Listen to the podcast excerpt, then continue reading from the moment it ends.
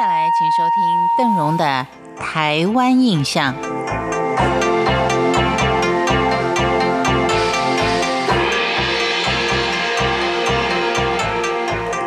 在今天的节目当中，邓荣仍旧简单的为您介绍一下台湾原住民的祭祀文化。很多人对于台湾原住民部落性格都觉得他们是蛮强悍的。也许是因为早年他们的生活区域比较封闭，祭祀文化留存着很高的传统独特形态，很多的学者专家没有办法做一个很深入的乡野调查，所以大部分呢也是从一些平地山包们口中所得知的。但是相信你也看到了，随着文明的进步以及一些原住民族思想观念的改变。很多的祭祀活动也都开放给一般的汉人大众来参观，主要是希望他们能够多了解一些原住民文化的深层内涵。但是有的时候呢，常常被观光客误认为是一种娱乐活动，因为在原住民族的祭典文化，有很多被媒体或是观光业者当成是一个主题观光的炒作题材。很多的祭祀文化呈现于外的，变成了一种娱乐活动、娱乐节目。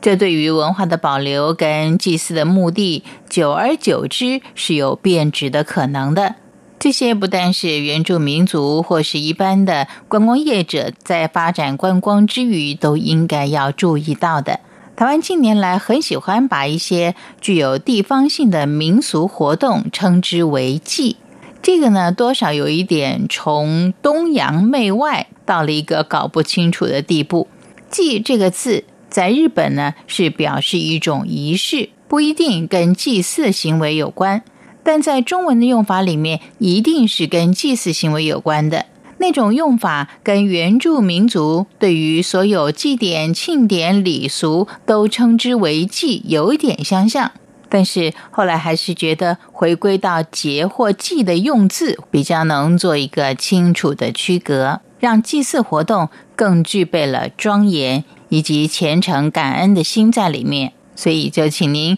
以一颗庄严的心来看待我们原住民族的祭典活动。我们今天看的是阿美族的祭典。阿美族它是台湾原住民族中人口最多的一族。大部分是居住在平原，只有极少数居于山谷地带，主要分布在中央山脉的东侧、利物西以南、沿太平洋岸的台东纵谷跟东海岸平原，包括了台东县的东河、池上、关山、长滨、成功。花莲县的新安、寿丰、凤林、光复，屏东县的牡丹、满洲等十九个乡镇市，可以说是包含了台湾最美丽的几个区域。根据阿美族的传说，主要奉祀的神祇有两位，这两位神仙相传呢，也是阿美族人的祖先。主要的庆典活动，第一个是捕鱼祭，第二个是丰年祭。阿美族的捕鱼祭传统上是男子的活动，女性是禁止参与的。